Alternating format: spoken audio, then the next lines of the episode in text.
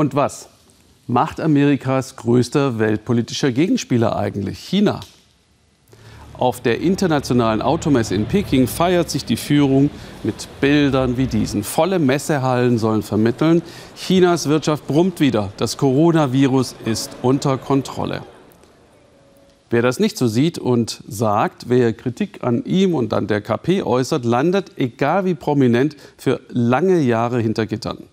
Im Kampf um weltweiten Führungsanspruch setzt Präsident Jinping dem America First von Präsident Trump ein China zuerst entgegen. Wie Chis Propagandaapparat funktioniert, erklärt Daniel Satra. Wir haben uns heimlich mit Zhao Yi verabredet, denn sie möchte nicht mit uns ausländischen Journalisten auf Pekings Straßen gesehen werden. Zhao Yi, wie wir sie nennen, ist Bloggerin und erklärt, es ist gefährlich, etwas im chinesischen Internet zu veröffentlichen, was nicht der Parteilinie entspricht. Menschen werden von der Polizei zum Tee eingeladen. Das heißt, sie werden in einem Restaurant oder Hotel verhört und gefragt, warum sie solche Kommentare gepostet haben. Die Polizei ermittelt auch bei Freunden und Familie. Zhao Yi glaubt, dass die Kontrolle seit Corona noch weitgreifender ist. Und zeigt uns nochmal die Bilder des Arztes Li Wenliang. Er warnte in Wuhan früh vor einer ansteckenden Lungenkrankheit. Die Behörden machten ihn mundtot, ließen ihn unterschreiben, keine Gerüchte mehr zu verbreiten. Li starb an Corona. Und viele machten danach in Chinas Social-Media-Kanälen mit solchen Bildern auf ihn aufmerksam und forderten Redefreiheit. Schnell, so erzählt Zhao Yi, hatten die Zensoren Bilder und Texte gelöscht. Sie zeigt, was passiert, wenn man zensierte Begriffe wie die Namen unliebsamer Kritiker auf chinesischen Seiten eingibt. Da heißt es dann, die Suche verstößt gegen geltendes Recht, keine Ergebnisse. Die Kontrolle ist jetzt noch strenger als die Überwachung, die wir schon vorher in China hatten. So wie auch der Fall von Tsai Wei und Chen Mei zeigt, die seit April in Haft sitzen. Zuvor hatten sie zensierte Texte gesammelt und erneut veröffentlicht.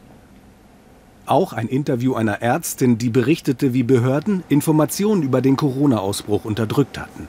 Solche Texte zu verbreiten, folgenschwer. Diese scharfe Reaktion der Behörden hat keiner erwartet. Sie greifen jetzt härter durch als zuvor. Vorher wurden nur radikale Aktivisten so behandelt. Aber diese beiden jungen Männer waren ja nicht radikal.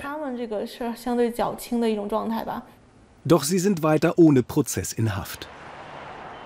Auch an diesem Pekinger Gericht zeigte sich, wie hart Chinas Führung gegen Kritiker vorgeht.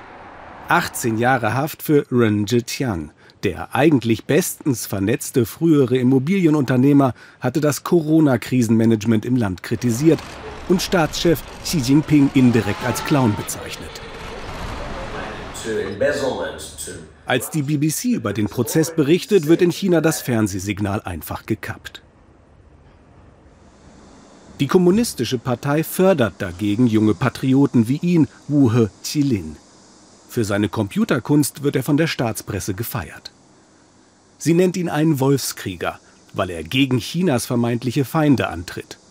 Darunter die Demonstranten in Hongkong, die für Demokratie protestieren, aber auf seinem Bild beten die jungen Hongkonger einen falschen Gott an, die USA als Ausgeburt des Bösen, die die Demonstranten gegen China aufhetzen. Was uns ärgert, sind die Gewalt, die Abspaltungsversuche und dieses unmenschliche Verhalten. Das macht mich wütend. Ich denke, so ein Terror ist der gemeinsame Feind aller Menschen. Ich hoffe also, dass die Welt durch dieses Bild die Wahrheit erkennen kann. Hier hält US-Präsident Trump die Reporter draußen, während drinnen Außenminister Pompeo schnell noch das Coronavirus mit Chinas Nationalfarben übermalt. Wu He-Chilin und seine Kollegen produzieren beruflich Animationsfilme. Privat produziert er Patriotismus, ganz zum Gefallen der Führung. Zur Propaganda nach außen gehören auch Filme wie dieser. Staatschef Xi Jinping als Corona-Bezwinger ruft zum Sieg über die Pandemie auf. Die englischsprachige Doku-Serie vom Auslandskanal des chinesischen Staatsfernsehens wird weltweit ausgestrahlt. Und Chinas Außenministerium macht bei Twitter Stimmung. Es irrt, wer glaube, die USA stehe immer im Licht und China bleibe im Dunkeln. Ein anderer offizieller Tweet aus China. Es könnte die US-Armee gewesen sein, die die Epidemie nach Wuhan eingeschleppt hat. Während Twitter für Chinesen verboten ist, nutzt es die Führung ganz ungeniert. Der Politologe Wu Tiang sieht in den sozialen Netzwerken ein wichtiges Instrument für Chinas Führung. So verbreitet sich ihre Propaganda nach außen und nach innen. Nie war das Misstrauen in China gegenüber der kommunistischen Partei und Xi Jinping größer als in den vergangenen neun Monaten. Die Führung gibt vor, mit autoritären Mitteln die Pandemie zu bekämpfen. Dabei will sie nur die Krise überstehen mit Hilfe von Polizeiherrschaft. Verstärkte Propaganda und harte Kontrolle. Mit Folgen, die auch unsere Bloggerin zu spüren bekommt.